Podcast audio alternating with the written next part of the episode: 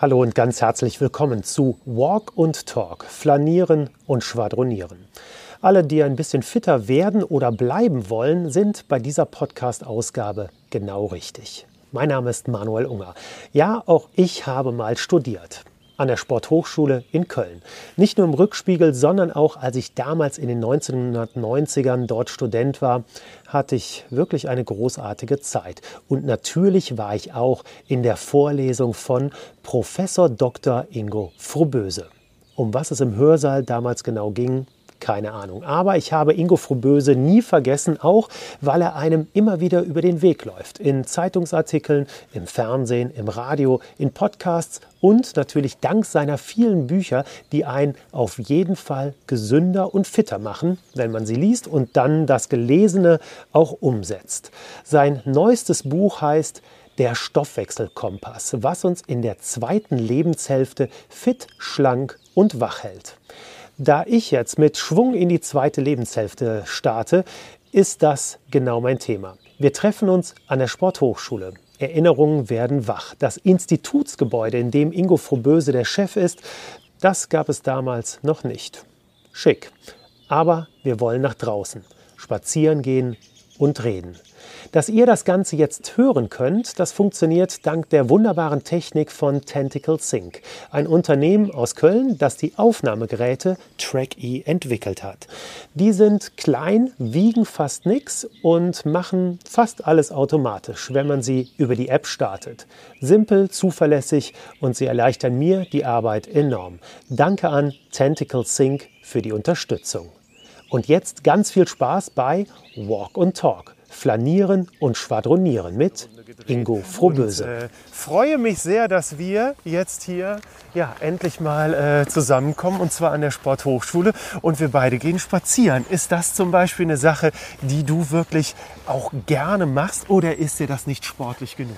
Doch, ähm, ja, das, also wir sind ja hier in meiner Heimat sozusagen an der Sporthochschule und ich habe auch hier viele Wege natürlich zu Fuß zurückzulegen. Es ist so, dass ich ganz in der Nähe auch wohne und insofern komme ich entweder mit dem Fahrrad oder häufig auch zu Fuß, also spazierend. Und man mag es kaum glauben, aber ähm, sonntags gehen meine Frau und ich immer spazieren. Das heißt, wir spazieren natürlich in der Form von fast von Wandern, aber wir sind ja. jeden Sonntag immer, weil wir dann keinen Sport treiben, äh, immer so drei, vier Stunden unterwegs. Sei es mal in der Eifel oder Bergischen oder eben nur hier in Köln auf der Glessener Höhe ja. oder wo auch immer. Das heißt, das ist dann für dich aber Regeneration oder siehst du das wirklich sogar auch unter einem sportlich-gesundheitlichen Aspekt? Na, aber Gesundheit ist das natürlich schon von Effekt. Das heißt natürlich, du bist draußen, du atmest Sauerstoff, du bist ein bisschen entspannend. Auch das mhm. ist ja natürlich auch positiv mhm. auf die. Gesundheit. Denn Regeneration ist ja das, was wir alle verloren haben, vergessen oder häufig auch verlieren. Ist ja die wichtigste Ressource, die wir benötigen, um den ganzen Stressoren des Alltags auch zu entgegnen. Und mhm. insofern ist für mich so ein Sonntag letztendlich auch das Zurückgewinnen von Kräften, um neuen Start in die Woche auch wirklich dementsprechend zu erlauben. Also ich habe mich erstmal sehr gefreut, dass du dein aktuelles Buch genau für mich geschrieben hast. Nämlich? Ja? Also der Stoffwechselkompass. Ich werde, wenn ich diese Folge veröffentliche, am 7. April, ja. also nächste Woche, werde ich 51 Jahre alt. Hey. Das heißt, ich bin jetzt genau in der zweiten Lebenshälfte, wenn man es positiv ausdrückt, zweite ob ich 100 werde. Zweite Pubertät nenne ich das ja immer. Genau, das, also ich habe sehr viel äh, gelernt natürlich durch den Stoffwechselkompass, beziehungsweise auch Dinge nochmal aufgefrischt. Ähm, ich habe ja auch mal Sport studiert hier an der Sporthochschule, aber das liegt schon einige Zeit zurück. Und deshalb, also freut es mich wirklich sehr, dass man jetzt all diese Dinge nochmal nachlesen, beziehungsweise auch nachhören kann. Ich habe mir das Hörbuch angehört ja. und ähm, ja, was rätst du mir? Jetzt werde ich 51. Also, wie sollte ich meine nächsten Jahre verbringen? Und natürlich auch für alle Jüngeren, die uns hören, was sollen sie tun, damit sie im Alter von 50 oder 51 die äh, zweite Pubertät gesund und fit erleben. Ja, und äh, also pff, auf jeden Fall nicht die weiße Fahne essen, Manuel. Das ja. brauchst du nicht zu Gut. machen. Das heißt, das Allerwichtigste ist natürlich auch wirklich mit Optimismus in die Zukunft zu blicken. Denn wir wissen ja auch beispielsweise, dass Optimisten länger leben mhm. und auch besser und gesünder mhm. leben. Fast um äh, vier bis sechs Jahre. Ist das sogar wissenschaftlich ja, belegt? Ja, ja, ja, klar. Äh, und weißt du, was auch schön ist? Äh, es gibt ja eine sogenannte Glückskurve. Und diese Glückskurve ist in der ganzen Welt gleich, egal wie voll das Portemonnaie ist, mhm. äh, wie voll der Garten ist und so weiter und so fort. Und diese Glückskurve ist eine U-Form. Mhm. Und du bist mit 20 oben links, mhm. bist mit 40 unten in der Delle mhm. und bist mit 60 wieder oben. Oder? Wahnsinn, es geht also richtig es, es aufwärts. Geht, aber ihr, so, pass auf, du hattest jetzt aber auch gerade Geburtstag und bist 65 geworden. Ja, 65. Wo, wo bist du denn dann? Also wenn du ab 60, wenn du rechts oben bist, wie geht dann die Kurve weiter? Weißt du, weißt du ich habe mir, ich habe mir, so ich habe mir wirklich ein Klettergerüst also gebaut, weil, ich, weil danach wird es natürlich anstrengend, da unten oben zu bleiben, damit ich nicht okay. runterfalle. Also erstmal baue ich gerade an der Hängematte zum, zum, zum, Zweiten, also ein Klettergerüst, dass ich weiter eben mit etwas Anstrengung, da kommen ja. wir gleich auch nochmal dazu, ja äh, mit etwas Anstrengung da oben bleibe. Ja, äh, also was rate ich dir? Also ich habe ja gerade schon mal gesagt, also optimistisch in die mhm. Zukunft blicken. Das Glück wird also deutlich äh, eben, solange wir gesund bleiben, in Anführungsstrichen, können ja. natürlich immer schicksalshafte Dinge dazukommen, mhm. äh, dass wir ähm, doch auf eine positive Zukunft blicken dürfen. Mhm. Aber da muss man was für tun. Und das mhm. ist das Entscheidende. Mhm. Und der Stoffwechselkompass äh, beschreibt das an sich sehr schön, weil Stoffwechsel ist ja wenn man das mal übertreibt oder ganz exakter vielleicht betrachtet, äh, die Aktivität jeder einzelnen Zelle. Mhm. Das nennen wir Stoffwechsel. Also was geht rein, was geht raus, was wird verbraucht, was wird entsorgt. Das ist, das ist der Stoffwechsel. Jetzt haben wir mal gerade hier einen kleinen, äh, ja was ist es, der, der mäht wahrscheinlich den Rasen hier kurz vor äh, genau. dem Rhein-Energiestadion. Genau. Also wir haben auch ab und zu mal einen Trecker, das ist das Schöne hier beim ja. Walk and Talk. Ja, äh, aber da, daran sieht man, die Sportstätten in Köln werden noch gut gepflegt. Ja, das ist sehr gut, äh, damit so, man sich ja. hier bewegen kann. Ja, also Stoffwechsel. Und Stoffwechsel mhm. ist wirklich für mich so der, der Schlüssel zum Erfolg äh, für unsere Gesundheit. Und der agiert eben unser Leben lang. Man muss sich mal einmal vorstellen, wir werden ja aus einer einzelnen Zelle werden wir geboren. Mhm. Und wenn wir das Licht der Welt erblicken, sind es schon 20 Billionen Zellen. Wahnsinn. Ja. Und wenn wir dann erwachsen sind, es 60 Billionen Zellen. Und all diese müssen erstmal aufgebaut werden, aber die müssen auch erhalten bleiben. Und das bedeutet also, dass wir äh, dafür viel tun müssen. Und genau das macht der Stoffwechsel. Er hält also unsere Funktion. Und hier fährt schon wieder der Gartenbau vorbei. Ja, das ist enorm. Aber Meine alles Güte. rund um das reine Energiestadion. Hier ist natürlich äh, sowieso immer viel los. Ja. ja. Also äh, der Stoffwechsel garantiert also den Um- und Aufbau der Zellen. Mhm. Mhm und repariert. Und das insbesondere natürlich auch im Alter wird es immer bedeutsamer. Und wenn du mich fragst, ja, ich bin 65 und ich sag dir, je älter ich werde, umso mehr muss repariert, restauriert und renoviert werden. Mhm. Ja, Wie machst äh, du das? Ja, also das ist natürlich, dass du dem Körper dabei helfen kannst. Und ja. das ist, für mich ist eine der wichtigsten Größen der Erhalt der Muskelmasse. Ja. ja? Mhm. Du musst das, das war für mich zum Beispiel eher wirklich ein neuer Aspekt, dass wirklich Krafttraining ganz ja. entscheidend ist im Alter ich, und nicht jetzt nur Ausdauersport. Ja, und da haben wir auch in den, da haben wir von der Wissenschaft mhm. auch manchmal wirklich den Fokus vielleicht falsch gelegt in der Anfangszeit unserer sportwissenschaftlichen Forschung. Mhm. Wir haben nämlich mehr auf Herz-Kreislauf-System geachtet. Wir wissen aber mittlerweile, dass eben das die Muskulatur das größte Stoffwechselorgan ist und viele Prozesse im Körper, auch innere Organe im Körper, direkt stimuliert. Und wir haben einen Muskelmassenverlust mit zunehmendem Alter. Statistisch gehen wir davon aus, du verlierst ab dem 30. Lebensjahr etwa 1% pro Jahr an Kraft. Mhm. Ja? Mhm. Und das muss man aufhalten. Und insbesondere auch die Masse muss man aufhalten, denn du musst äh, wissen, es gibt ja zwei große Compartments. Das ist einerseits die Fettmasse und auf der anderen Seite die Muskelmasse. Die kann man auch beschreiben als passive Zelle oder als aktive Zelle.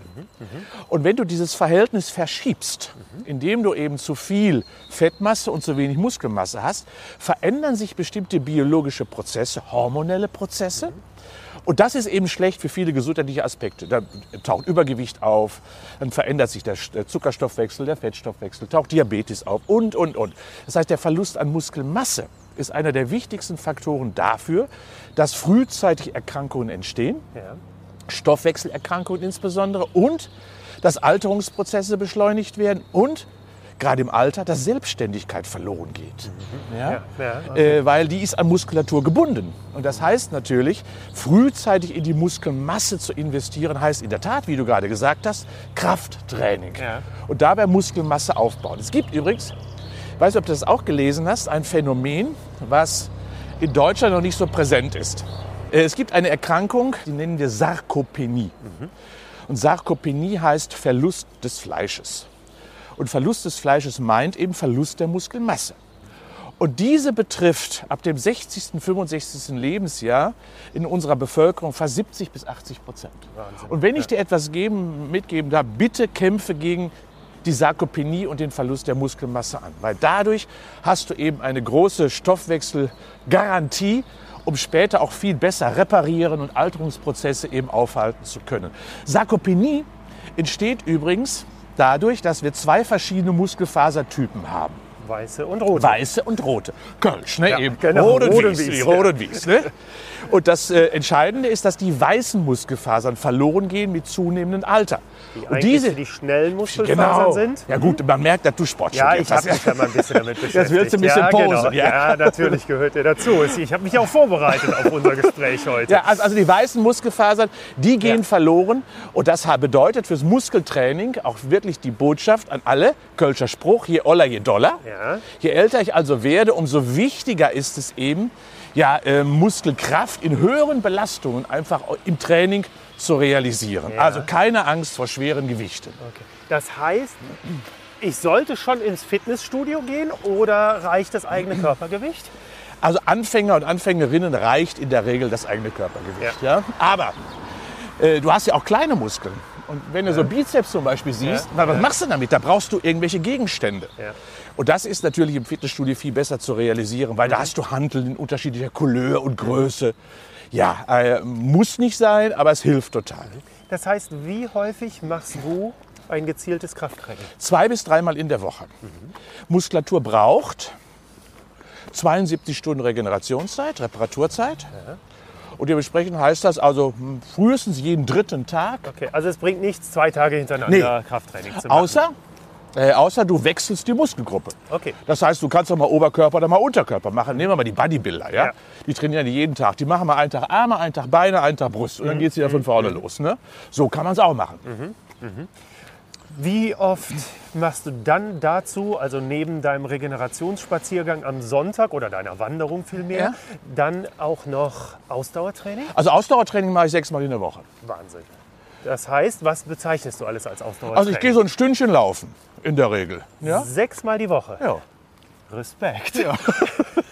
Wow, also das ist natürlich wirklich, da gehört viel Disziplin zu. Wie gestaltest du wirklich deinen Tag? Also nehmen wir mal den heutigen Donnerstag. Warst du heute Morgen schon laufen Nee, oder ist wir das eher gehen- eine Sache am Feierabend? Ich gehe in der Regel an Feierabend laufen. Ja. Äh, meistens mit meiner Frau gemeinsam, weil die ist auch sehr stark. ja.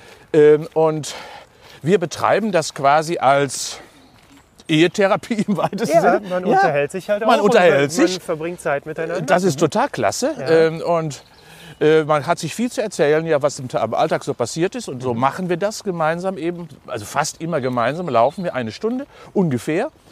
Ähm, und dann hier auch im Stadtwald, in dem wunderbaren, der direkt bei uns vor der Haustür ist. Ja.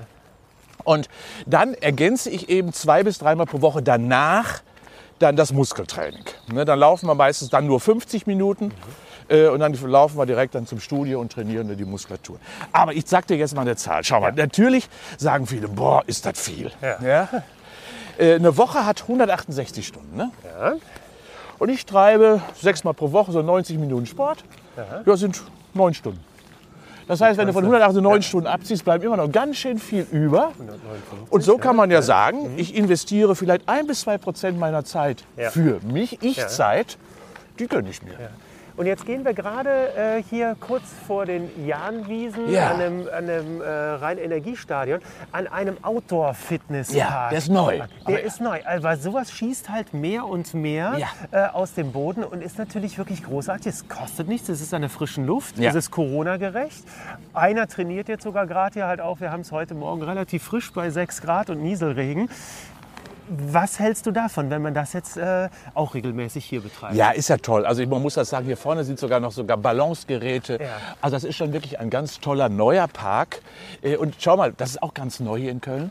Äh, Wir haben, wir haben Brunnen. Ja, Wahnsinn. Ja? das Hat's auch- sonst nur aus Amerika. Ja, ne? ja, oder, ja, oder, ja, oder aus genau. südlichen Ja, Regionen. genau. Hier, hier gibt es mittlerweile, also das finde ich auch schön, durch die Rheinenergie und die Stadt Köln eben die Möglichkeit zu trinken auch. Gerade auch in der Nähe von Trainingsstätten kostenlos Wasser abzuzapfen. Toll. Also was, hält- was halte ich davon. Und seid ihr daran beteiligt? Das vielleicht auch Also, noch. also wir entwickeln natürlich mit die Inhalte und das ist wirklich ein ganz toller, es ist quasi wie so ein, wie so ein Parcours, der große Möglichkeiten eben auch des freien Trainings, Ja. des Körpergewichtstrainings Ja, eben ja, ermöglicht. ja. Ja. sehr dynamisch. Deswegen sehen wir ja auch gerade einen Jüngeren dort. äh, aber es ist auch seniorenorientiert, kann man es Ja. auch machen. Wobei, was ich immer blöd finde, dass man sagt, okay, es gibt auch Seniorentrainingsgeräte. Nein, es gibt Trainingsgeräte. Und- ja, und genau. das war's. Ähm, Kann nur und- die Intensität genau, und, und die Intensität, anpassen. genau so ist das. Das heißt also, ich freue mich, dass in Köln mittlerweile an vielen Standorten, gerade in den Parks, so etwas entsteht, Mhm. mit Unterstützung der Grünstiftung, mit Unterstützung der Stadt. Mhm. Und ähm, ja, Aktivität brauchen wir, müssen wir wieder zurückholen, weil im Alltag haben wir sie ja nicht mehr. Ja, also zumindest nicht, wenn man es nicht aktiv halt, äh, sich vornimmt. Ja. Das ist dann der innere Schweinehund. So, und was kannst du da äh, den Menschen, die uns jetzt gerade zuhören, die das vielleicht auf der Couch hören, allerdings hören ja auch viele Leute Podcasts während des Joggens oder wenn sie sich körperlich aktiv äh, betätigen. Das heißt, die müssen wir jetzt vielleicht nicht ganz so motivieren, aber die anderen. Was ist wirklich der, der Grundimpuls, den du den Menschen mitgeben kannst, so den Hintern hochzubekommen und los geht's. Ja, also das Wichtigste ist, glaube ich, dass man sich vernünftige Ziele setzt, kleine Ziele setzt. Wenn ich mir zum Beispiel vornehme, ich möchte 20 Kilo abnehmen, ist das viel zu abstrakt. Ja. Das ist viel zu weit weg. Oder wenn ich mir vornehmen möchte, Marathon laufen zu wollen, dann dauert das ein Jahr Vorbereitung. Ja. Viel zu weit weg. Das bedeutet also, ich muss mir Ziele setzen, die innerhalb von sechs bis acht Wochen zu erreichen sind. Wir haben nämlich aus der Motivationspsychologie die Kenntnis, dass nach sechs bis acht Wochen man immer in ein tiefes Loch wieder hineinfällt, Motivationsloch Okay. hineinfällt. Ja, ja. Und das heißt, dass man immer so ein bisschen dann nach sechs Wochen sich belohnen sollte mit einem Ziel, welches man erreicht hat. Zum Beispiel, ich habe drei Kilometer an der, am Stück laufen können. Ich habe 1,5 Kilo abgenommen. Ich habe äh, jeden Tag durchgehalten und, und dieses. Und dann belohnt man sich. Neues Paar Turnschuhe, neues Trikot, schönes Abendessen und dann den, Schokolade? ja, ah, ja, ja nicht, nicht direkt, wenn man die verteilt auf die nächsten sechs Wochen. Aber vom Grundsatz her Ja. äh, heißt das, dass man dann wieder die nächsten sechs Wochen sich quasi vornimmt. Und dabei ist wichtig, dass äh, beim Sporttreiben immer das Gefühl, und das ist auch eine ganz wichtige Botschaft, immer der subjektiven Unterforderung meistens etwas entsteht. Das heißt, dass man nicht zu Hause auf die Couch fällt und sagt, boah, bin ich jetzt kaputt. Nee, ganz im Gegenteil sogar. Es muss das Gefühl vorhanden sein, ach, das war aber schön, das mache ich morgen wieder. Welche Sportart eignet sich denn am ehesten für Menschen, wenn sie jetzt vielleicht auch längere Zeit wirklich keinen Sport gemacht haben, aber der Frühling ist da, um wirklich jetzt wieder ja, auch mal sich sportlich zu betätigen? Ja, also die Kombination sollte sein, eben, wie ich vorhin schon mal gesagt habe, auch gerade auch für uns Ältere, ähm, so eine Kombination aus Ausdauertraining und Muskeltraining. Ja. Ja? Und das Ausdauertraining, komm, wir gehen hier vorne Ja. rum, an den schönen Blumen vorbei. Ach, wunderschön. Äh. Weiher. Genau, am Weiher sind die Narzissen am Blühen, das ist echt schön. Ja. Ähm, also was Ausdauertraining heißt in der Form Radeln, Schwimmen, Walken, Nordic Walken oder vielleicht sogar Joggen. Ja. Man sollte natürlich langsam beginnen. Ja, also das heißt, nicht meinen, früher in der Jugend habe ich das auch immer nur gemacht und dann lege ich direkt los. Nein, man muss den Körper ja vorbereiten und mitnehmen. Ja. Und was bedeutet das? Dass man ihm die Möglichkeit gibt, sich anzupassen an das neue aktive Leben. Also auch als Läufer vielleicht sich erstmal zurückzunehmen und mit dem Walken zu beginnen, hilft dabei, Gelenke vorzubereiten, Knorpelstrukturen wieder ja, zu erarbeiten, die dann die Belastbarkeit später, wenn es ans Joggen geht, besser aushält. Man braucht da drei Monate für. Okay. Okay. Eine ganz schöne Zeit, die muss man sich aber nehmen, damit der Körper wieder belastbar wird für die Trainingssituation. Und Das zweite ist natürlich dann Muskeltraining, kann man zu Hause auf dem Flocati wunderbar machen.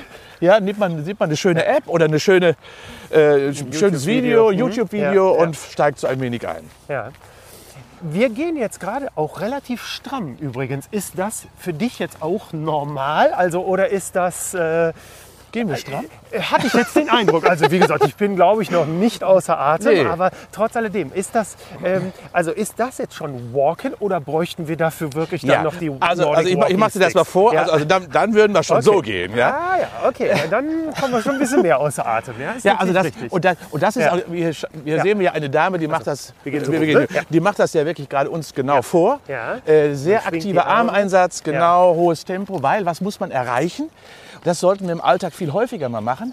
Wir, sollten, wir brauchen im Alltag eine Herzfrequenzerhöhung, eine Atemfrequenzerhöhung. Erst Ja. wenn wir das haben, Ja. Ja, äh, wird es auch zu ausreichenden Effekten im Organismus kommen. Wir, können, wir gehen am See ein Ja, bisschen entlang. sehr schön. Äh, und das bedeutet also ruhig mal zulassen, dass das Herz mal wieder bubbert. Ja. ja dass die Atemfrequenz mal wieder hochgeht. Und schau doch mal, warum gehen wir nicht mehr Treppe? Weil wir genau davor Angst haben, oh, dann haben, werden wir so angestrengt. Nee, machen. 40 Etagen pro Woche übrigens, wissen wir, ersetzt ein Herz-Kreislauf-Training.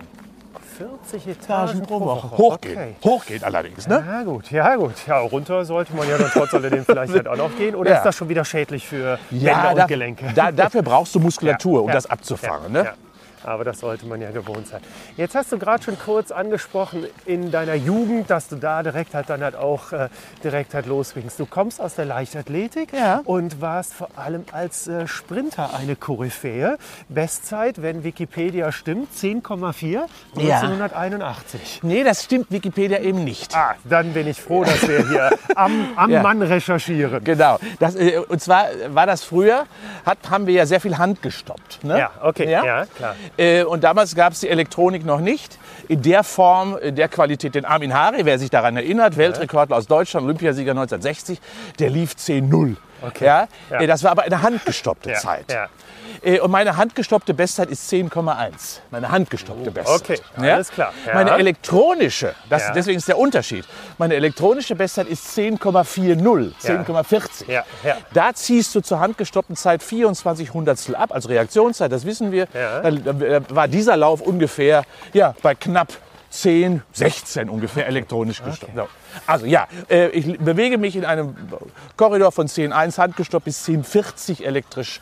Und das war schon ganz schön zügig damals. Das würde ich aber auch sagen. Wie bist du zur Leichtathletik gekommen und wann hast du festgestellt, dass du schneller laufen kannst als die anderen? Ja, das habe ich auf dem Schulhof schon als in der Grundschule kennengelernt. Also, äh, Mama und Papa waren sportlich. Ja? Und ich bin mit dem dritten Lebensjahr, habe ich begonnen quasi äh, im Sportverein, Turngemeinde Heeren-Werve hieß das. In der Nähe von Unna bin ich aufgewachsen. Ja?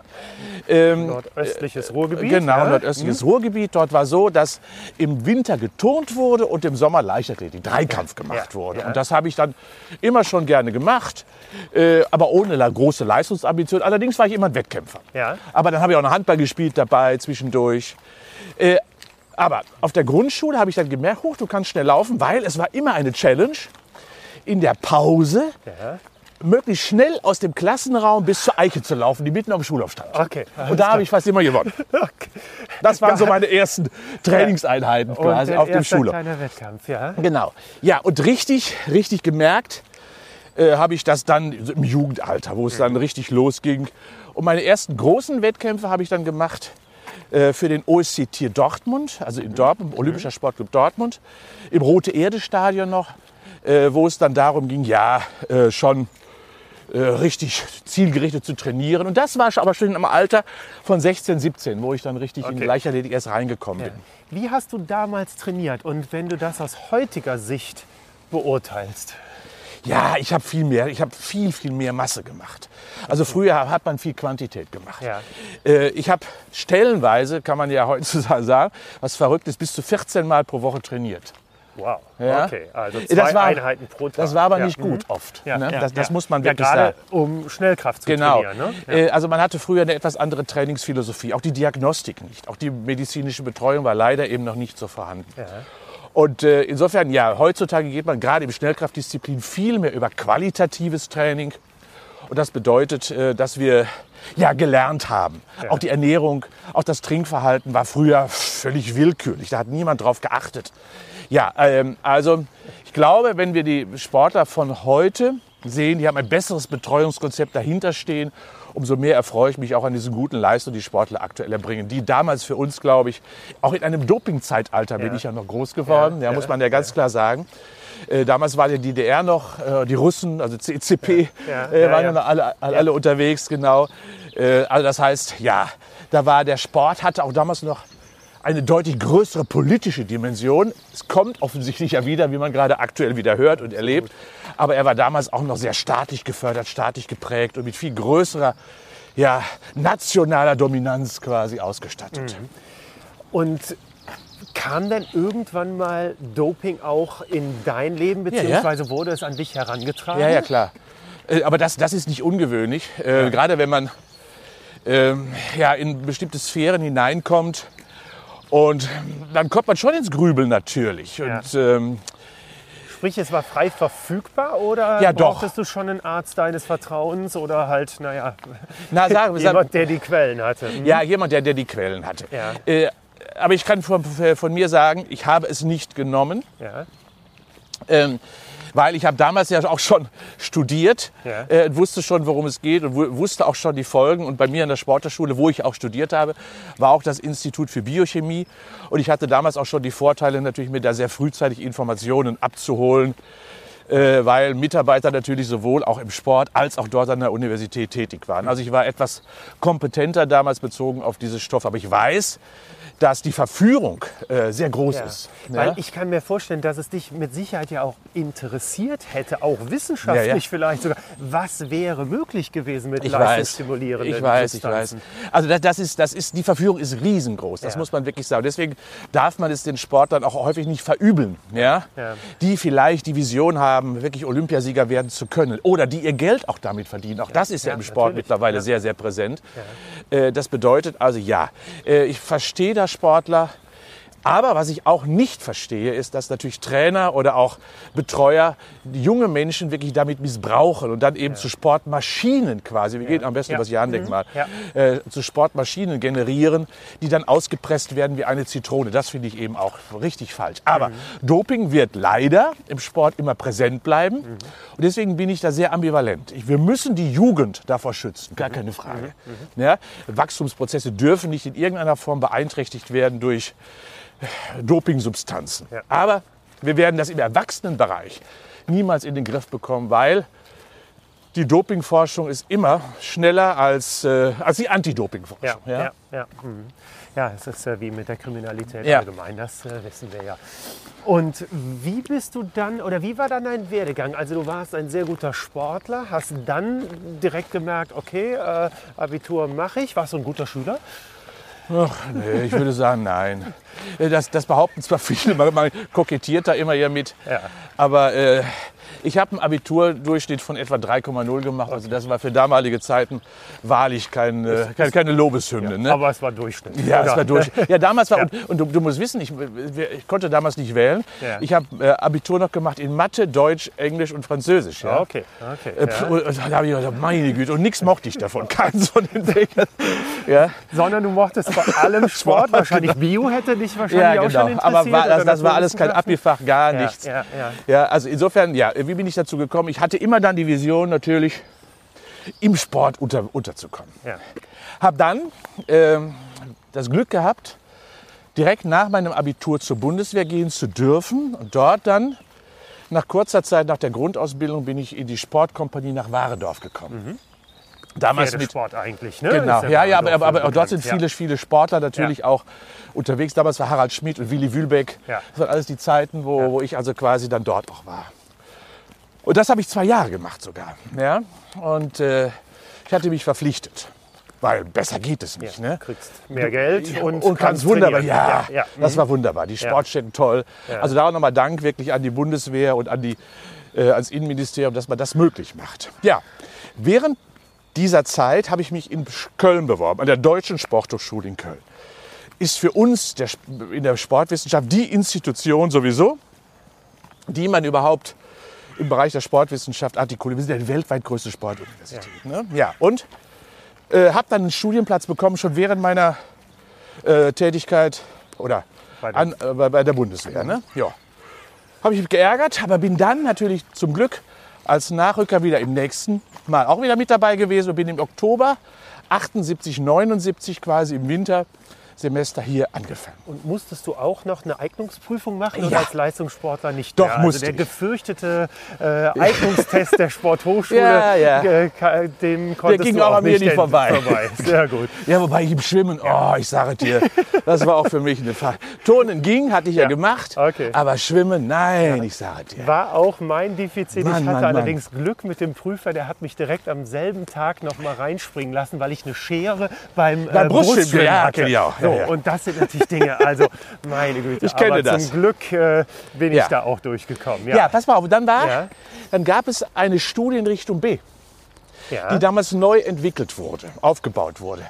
Und du kannst dir vorstellen, B ist immer der Zweite. Ist immer hinten dran. Okay. Ist immer, immer nach. A. Das war also nie die Geliebte. Aber sie hieß damals Rehabilitation und Behindertensport. Ich wollte aber nach dem Spitzensport oder während des Spitzensports, damals war ich ja noch aktiv, immer etwas anders auch vom Sport sehen. Ja, ja. Und deswegen habe ich, okay, ich mache das. Okay. Ich gehe in die, in die Richtung Rehabilitation und Behindertensport. Und das war genau der richtige Schritt. Völlig emotional geprägt. Ich hatte keine Ahnung, aber ich habe gedacht, das ist schön. Ja. Da hast du mit Menschen, die leistungsgewandelt sind, zu tun. Da sind Menschen, die freuen sich darüber. Also und eben anderes als Training, Training, Training. Ja, ja, ja. Leistung, ja. Ja, und das habe ich wirklich als Schritt niemals bereut. Und äh, so habe ich dann studiert dort. Äh, habe mein? Diplom gemacht, Ja. genau, 83 und habe eine Arbeit geschrieben, äh, habe einen Jungen betreut, der eine frühkindliche Hirnschädigung hatte, eine Atetose. Okay. Und habe dann wirklich auch äh, ganz viel in der Therapie war ich dann in diesen Jahren unterwegs, in der Einzeltherapie von schwerstbehinderten Kindern. Hab, bin, war mit denen schwimmen, war Ja, mit denen ja, Gehschule ja, gemacht ja, und so. ja, ne? ja. Klassische Physiotherapie und habe dann wirklich gemerkt, das ist ein wunderbares Feld, äh, neu zu erschließen, auch wissenschaftlich. Da bleibst du. Habe dann promoviert, auch weiter in diesem großen Feld der frühkindlichen Hirnschäden. Äh, das war 86, also relativ zügig, sportlich Ja, eben. Ja, Ja? ja, sehr. Ja. Äh, und habe dann äh, gedacht, okay, da muss man, um neue wissenschaftliche Bahnen eben aufzubauen, muss man neue Themenfelder sich erschließen und bin dann in die Orthopädie, Traumatologie über, also in die Sportverletzungen Ja. Äh, klassisch rübergegangen. Habe dann mit der Sportklinik in Hellersen, kennt man ja, vielleicht, oder in Lüdenscheid, So viele Sportler Genau, viele, viele, leider. Ja. viele, viele Studien gemacht Ja. zur Rehabilitation von Sportlern. Und darüber habe ich, hab ich auch habilitiert. Okay. Ja? Und Habilitation, geworden, genau, ja? Habilitation 1990 eingereicht. Da haben die gesagt, du bist noch zu jung. Ach, Du bist okay. noch zu klein. Mach noch mal drei Ei, bis fünf Publikationen und dann Okay. machst du noch mal neu. Ja. Aber ich bin ja ehrgeizig. Ja. Zack, habe ich 92 wieder eingereicht, hatte alle fünf Publikationen gemacht. Und bin 93 dann zur Vertretung an der Professur an die Sporthochschule dann berufen worden. Und habe 95 dann offiziell den Lehrstuhl bekommen. Erster Lehrstuhl in Deutschland für Prävention und Rehabilitation im Sport. Und da war ich auch schon an der Sporthochschule. Warst du bei mir im Unterricht? Ja, selbstverständlich habe ich mir äh, Vorlesungen von dir äh, angehört. Aber ich habe halt nicht äh, Rehabilitation äh, gemacht. Und wir gehen die Linie durch den ja, Matsch. gerne, ja. Und äh, habe dann meine Diplomarbeit bei Peter Meyer im, Ah, im Tennis, im ge- Tennis gemacht. gemacht. Ah.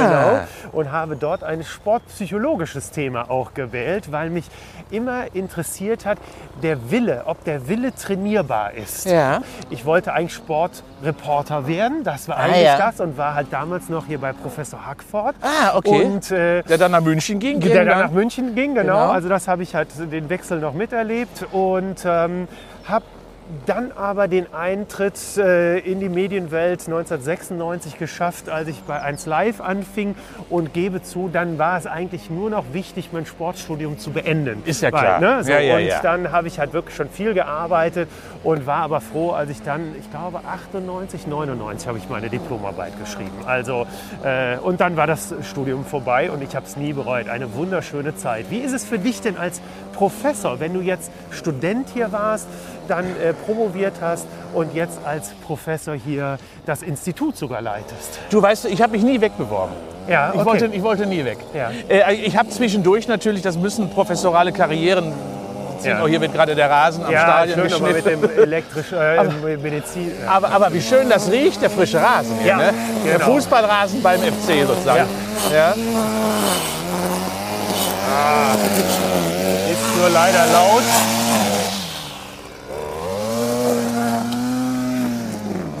Aber auch nur ganz kurz als äh, Seiteneinwurf noch. Man kann hier immer noch nach wie vor frei trainieren, Fußball spielen? Ja, oder muss ja, ja. man die. Äh, Also das, das ist ja das Schöne. Wir sind also hier wirklich im Sportpark Müngersdorf. Ja. Und der Sportpark Müngersdorf steht allen Menschen offen. Das ist schön. Und wenn du hier am Sonntag bist, zum Wochenende wie jetzt am letzten mit viel Sonne, das ist voll. Und alle spielen und haben hier, die Familien treffen sich hier. Das ist schon toll. Aber wie gesagt, es bedarf auch vieler Pflege, wie wir gerade sehen und hören. so ist das einfach. Ja, ähm, Also du bist jetzt äh, Professor dann seit 95. Seit sagtest 95. du. Ich habe Ja. hab natürlich zwischen, wie ich gerade schon mal versucht habe anzudeuten, bevor, der, bevor der Motor ankam, angedeutet, dass äh, ich auch natürlich in anderen Universitäten gelehrt und unterrichtet Ja. habe.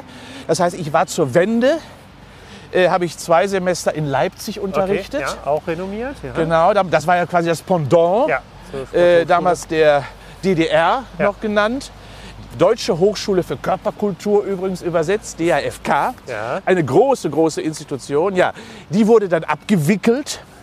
Und dann brauchte man natürlich äh, andere Lehrkräfte. Und da hat man mich gefragt. Und da habe ich quasi die ersten, das erste Jahr mein Studiengang, den ich hier auch hatte mit Prävention und Rehabilitation, Ja. dort quasi in Etabliert. ersten Schritten etabliert. Ja. Das zweite war das gleiche, war habe ich in Bochum gemacht, auch über vier Jahre. Ja, ja. Bin ich immer gependelt, aber auch nur quasi in Form eines Lehrauftrags. Aber auch dort ging es eben um den Aufbau dieses schönen Themas, weil, weil man ja auch irgendwann entdeckt hat, dass Sport eben doch äh, mehr ist als Studienrichtung B. Ja, also, ja, natürlich, sondern dass ja. es in den Mittelpunkt ge- Genau. gerückt wird. Wie viele, aber wie viele äh, Studienschwerpunkte gibt es aktuell an der Sporthochschule? Also wir haben vier Bachelorstudiengänge. Ja. Ja? Äh, da geht es so um, um Sport und Leistung, klassisch Training. Ja. Da geht es darum um Journalismus, Ökonomie, das was Genau. du so in der, Ja. also das heißt so ein bisschen verwaltungsorientiert plus kommunikationsorientiert. Dann haben wir einen, der heißt Erlebnissport, also das ist Ja. der Freizeitsport. Ja. Und mein Studiengang, den ich leite, der heißt eben Gesundheit und Prävention. Mhm. Und dann haben wir eben noch die Lehramtsstudiengänge. Äh, Die kommen, laufen parallel gemeinsam mit der Universität zu Köln. Plus wir haben äh, zehn Masterstudiengänge. Okay, ja. Ja, dann kann man sich hier schön austoben. Ja, mit wir haben ja- allen möglichen Bereichen. Und jetzt gehen wir gerade an den Leichtathletik-Trainingsstätten vorbei der Sporthochschule. Vielleicht da wirklich auch noch mal, wann bist du das letzte Mal 100 Meter denn gelaufen? Weiß ich, 1984. Okay, also seitdem hat sich auch nicht mehr gereizt, Nein. dass du jetzt mit 65 Nee. für eine Zeit laufen Nein, würdest. ich hatte, da, weißt du, du, du musst das ja vor. Ich habe ja eine Sportlerkarriere gehabt, die war ja sehr erfolgreich, aber von vielen Tiefen auch. Das ist wie im Sport ja auch üblich. Ja. Äh, ich hatte 1980 war ich bei der Olympiaqualifikation in Stuttgart mit dabei. Ja. Ja? Ähm, und ich wäre in der Staffel wahrscheinlich mit dabei gewesen. Aber es war noch keine Nominierung. Wir waren aber schon eingekleidet. Wir hatten also alle schon Okay. die Klamotten. Okay. Ähm, Nominierung noch nicht. Äh, strömender Regen in Stuttgart, werde ich nie vergessen. Aber wir fahren am anderen Tag zurück mit dem Zug, sitzen die Athleten zusammen, wir spielen gerade Karten. Dann kommt die Nachricht in den Nachrichten quasi, äh, Deutschland schließt sich von den Spielen in Moskau aus. Fährt nicht hin. Wegen der Afghanistan-Krise damals. richtig, ja. Also das Ja, heißt, ja. wir waren ein politisches Opfer und für die Sportler in dem Moment völlig unverständlich. Ja. Wie kann das sein? Ja. Und ein Schlag ins Kontor. Dann habe ich gedacht, natürlich, das ist immer schwierig, vier Jahre später, Los Angeles. Nimmst du Wär dir als auch- Ziel wär vor. auch schön, ne? Wäre auch Ja. schön. Wäre vielleicht sogar noch schöner Ja. gewesen als Moskau. Ja. Ähm, das lief auch bis 82 gut. Ja. Ich war dann 82 noch Vierter bei Europameisterschaften, 200 Meter in der Halle und so in Mailand. Ja. Ähm, und dann kam 83 kamen massive Achillessehnenprobleme auf. Ja. Ich habe dann in der Zeit bestimmt 50 Injektionen in meine Sehne hineinbekommen. Ja. Aber die machte einfach nicht mehr mit. Und dann habe ich 84 Olympia-Qualifikationen total versemmelt. Ich konnte gar nicht mehr laufen. Und dann habe ich gedacht, zock, das war's, Feierabend. Und habe mich quasi Ja. äh, dann aus dem Leistungssport verabschiedet. Außer, ich habe meine Frau begleitet. Meine Frau, Bianca, äh, mit der ich seit äh, 1979 zusammen bin, auch Sprinterin, ISV Köln und damals Bayer Leverkusen, 11,3 übrigens Bestzeit, Wow, okay. auch sehr zügig. Ähm, die habe ich begleitet noch bis 1989. Äh, so als, Und hat sie es zu Olympia geschafft? nein, Auch nicht. aber sie war schon sehr erfolgreich, die ist deutsche Meisterin mit der Staffel, mit Europacup-Siegerin und, und, und geworden. Äh, aber äh, ihr bester Platz war bei deutschen Meisterschaften der vierte, glaube ich. Wobei ich ja deutscher Vizemeister war. Genau, aber das hat mich dann auch interessiert. Also ich hoffe, dass das aber war ja dann bei Wikipedia richtig. Ja, also das ist hier richtig. wird irgendwas gar sehr penetrant gehämmert auf der Tatanbahn. Genau. Ähm, dass du äh, sowohl 100 als auch So 200 genau, einmal so. Meter Ja. mhm, ähm, Vizemeister geworden bist. Ja. A, wer war Meister und wie konntest du oder wie gehst du mit äh, einem zweiten Platz um? Ja, ist schon. Der zweite Platz ist doof. Für den Sportler immer doof. Ja. Muss man ganz klar sagen. Ähm, also schneller war Christian Haas aus Fürth. ja. LAC Quelle Fürth. Und der war damals schon der dominante Sprinter über mehrere Jahre, fünf Jahre, glaube ich, hintereinander deutscher Meister über 100 Meter geworden. Und er war von mir aus nicht zu schlagen. Ich konnte ihn immer nur kitzeln, aber mehr konnte ich nicht machen. Der war deutlich besser als ich. Aber es sind ja Nuancen Ja, das ist so, das ist also so. ein Wimpernschlag. Ein Wimpern. Ne? Das sind immer hundertstel Sekunden, aber das, Ja. ist, das ist so. Äh, und äh, über 200 Meter war es damals Erwins Kamral, hinter den ich meistens immer, ich bin, bin einmal deutscher Hochschulmeister geworden, ja, aber das, ja. Ist, das ersetzt das Ganze natürlich nicht. Ähm, und ja, wie geht man damit um? Wenn ein Sportler keine Resilienz kann, ist er verloren. Das muss man ganz klar sagen. ja. Dann kommst du nie mehr hoch. Also das heißt, das, was wir gelernt haben, und das ist das, was wir für den Alltag, glaube ich, auch immer wieder mitnehmen, ist, dass der Sport und der Sport als solches sehr persönlichkeitsbildend ist. Aber auch, er braucht auch bestimmte Persönlichkeitsmerkmale. Ja. Ja? Und dazu gehört die Resilienz. Sieg und Niederlage liegt so eng beieinander. Ja? Du vergeigst ein Rennen und bist dann weg für die ganze Saison. Du bist nicht qualifiziert und alle anderen fahren zum Beispiel zu Weltmeisterschaften und du nicht. Ja? Das ist so. Aber du sagst, du bist ehrgeizig, du bist ein Wettkampftyp. Jetzt bist du 65. Hast du noch Wettkämpfe? Hast du noch Ziele, die du sportlich erreichen möchtest, die du dir selber setzt oder sogar halt auch gegen andere? Nee, also im, im, im Sport nicht. Im Sport habe ich keine Challenges mehr. Ja. Das habe ich damals sofort dran gegeben. Ich bin Also niemals, damals schon, Ja, ja. okay. Ich bin niemals gegen eine Uhr. Ich bin niemals mehr, in, Ja. ich würde niemals mehr in eine Wettkampfsituation mich, und sei es nur ein Marathon zu laufen, wo eine Uhr Ja. mitläuft, würde ich niemals machen. Okay, okay. Ja? Äh, sondern wir können ja noch was über das, Gele- das. Hochschulgelände Ja, gerne. Ja. Ähm, dass wir äh, aber gelernt haben daraus, dass ich immer noch Sportler bin, auch im Beruf. Ja. Das, das ist einfach Ja. so. Ja. Bedeutet also, dass ich auch vieles immer noch sehr wettkampfmäßig sehe, sehr diszipliniert auch betrachte im Berufsleben. Vielleicht ist das auch äh, ein Erfolgsfaktor im Beruf, glaube ich. Mhm. Ähm, und insofern, ja, man bleibt Sportler durch und durch und das spiegelt sich eben auch in den verschiedensten Lebenswelten auch einfach immer wieder. Ja. Aber Sportler, ähm, wenn sie einmal ihre Wettkampfkarriere beendet haben, äh, da, äh, für mich wenigstens, das war, war für mich ein No-Go, äh, das in irgendeiner Form nochmal zu machen. Ja. Wo holst du dir denn jetzt deine Kicks, um Zufriedenheit zu erreichen, Ja. um äh, ja, dir deine persönlich gestellten Ziele zu setzen? Also ähm, unterschiedliche Art. Äh, du weißt, ich schreibe relativ viel Bücher. Das ist für mich wirklich ein Kick, Ja. das, äh, wo ich auch challenge. Ja. Wo stehst du auf der Bestsellerliste, wie weit kommst Okay, du hoch und so weiter. okay. Das ist schon mal eins. Das zweite ist, ich mache sehr viel und sehr, sehr gerne Bühnenshows. Ja. Ja? Ja. Ich bin ja mit unterschiedlichen Partnern manchmal unterwegs.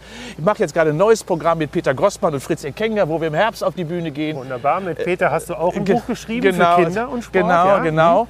Äh, und äh, also die Bühne, die gibt einem ja unheimlich ja, viel. ja, Ja, und Publikum und Applaus, Genau. Ich bin mit Helmut Gothe. Äh, wir haben ein Programm Koch dich fit. Da haben wir schon über hunderte an Aufzeichnungen in ganz Ja, da Deutschland kommen gemacht. natürlich zwei tolle Charaktere zusammen. Also von daher. Also sehr schön. spaßbringend auch. Also da schöpfe ich auch extremst viel raus. Und man muss es wirklich sagen, aus meiner beruflichen Tätigkeit äh, schöpfe ich eben sehr viel, weil ich viele Menschen kennenlerne, Studierende ausbilden darf, Wissenschaftler neu auf die Straße setzen darf und ihnen helfen kann dabei. Das bedeutet also, ich schöpfe eben sehr viel Kraft aus den jungen Menschen, mit denen ich Tag ein und Tag aus zu tun habe. Aber Und wir gehen grad, ganz kurz gerade nämlich an dem Biergarten der Cafeteria vorbei Ja, genau. an der Sporthochschule. Also wirklich, wer im, im Sommersemester äh, mal gut trainierte Menschen sich anschauen Ja. möchte, die immer gut gelaunt sind. Also ich finde, Ja. hier herrscht eine tolle Stimmung halt an der Ja, Sporthochschule. aber weißt du, was das Ja. für dich als Lehrer, Ja. als Professor für Druck ist? Okay. Ja, ja weil, du kannst doch da nicht aussehen wie so ein Schluck Wasser in der Kurve. Ja. das, das kannst du ja nicht. So. Ja. Äh, also das heißt, also man muss auch schon authentisch sein, authentisch bleiben. Und das heißt für mich natürlich auch, dass äh, viele mich ja fragen, wie, wie schaffst du es, dass du so aussiehst? Ja, ich tue auch relativ viel dafür. Aber zum Zweiten ist es quasi auch mein Job. Ja. Es ist quasi meine, auch meine Darstellung, meine, meine Sicht, Ja. äh, die ich quasi nach außen werfe, äh, ist Aufgabe meiner Profession. Ne? Ja. Ja, wenn ich über Gesundheit rede, muss ich sie in irgendeiner Form ja auch darstellen können.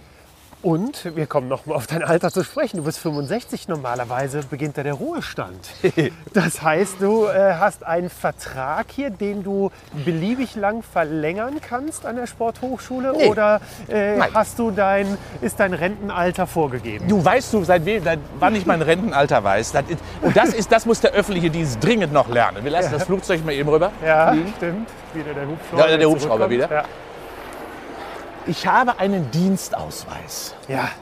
Und auf diesem Dienstausweis steht mein Verfalldatum drauf.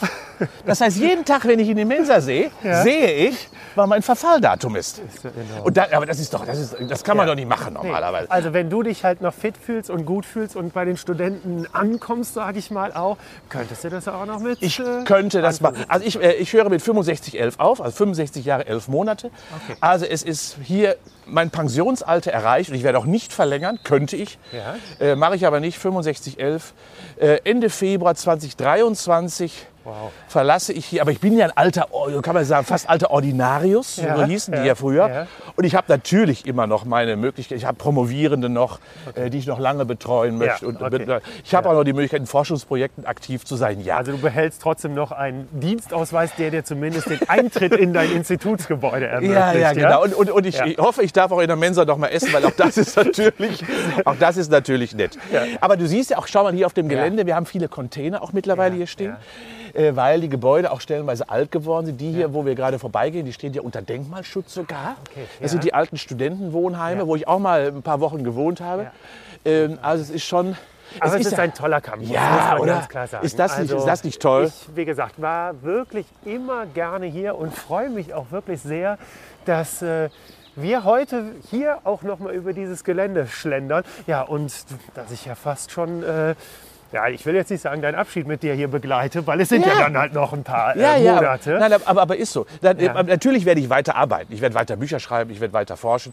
Aber eben nicht mehr, und das ist auch ganz schön, äh, unter den sich deutlich veränderten universitären Regeln, ähm, wie letztendlich Lehre stattfindet, wie wir verantwortlich sein müssen, wie Leistungsparameter hier in auch Hochschulen mittlerweile doch äh, die Kreativität des Denkens manchmal etwas beschränkt haben und, und, und.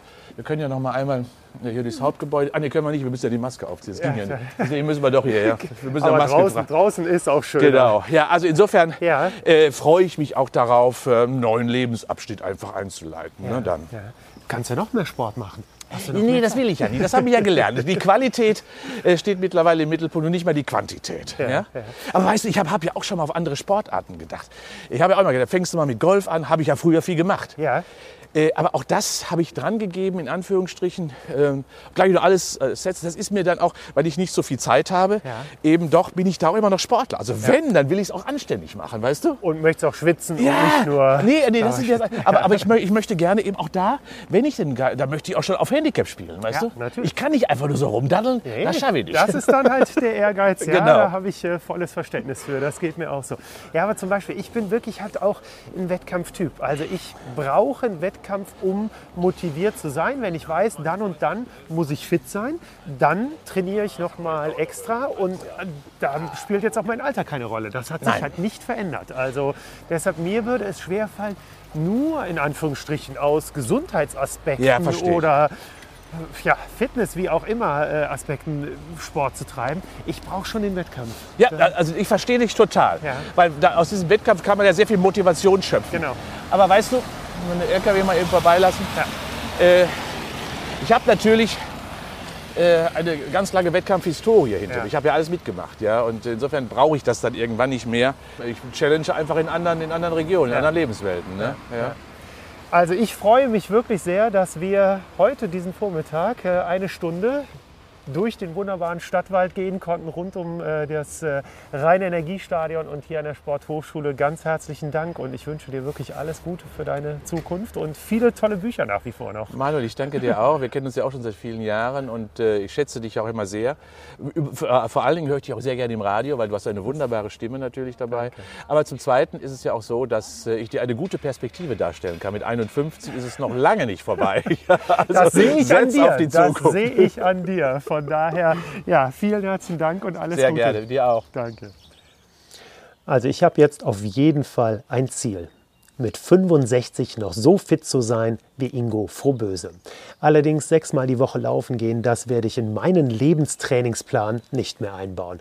Aber es gibt ja genügend andere Dinge, die Spaß machen, gesund sind und einen auch fit halten. Wer den Stoffwechselkompass liest oder das Hörbuch hört, der bekommt auf jeden Fall noch mal einen sehr guten Einblick, warum es wichtig ist, dass wir uns bewegen, uns gut ernähren und für mich war es noch mal eine schöne Auffrischung alter Physiologievorlesungen. Vielen Dank fürs Zuhören. Ich freue mich über Feedback über die sozialen Netzwerke. Ihr findet mich unter meinem Namen bei Facebook oder Instagram und Ingo unter Formel Frohböse. In den Shownotes gibt es aber natürlich wie immer alle relevanten Links.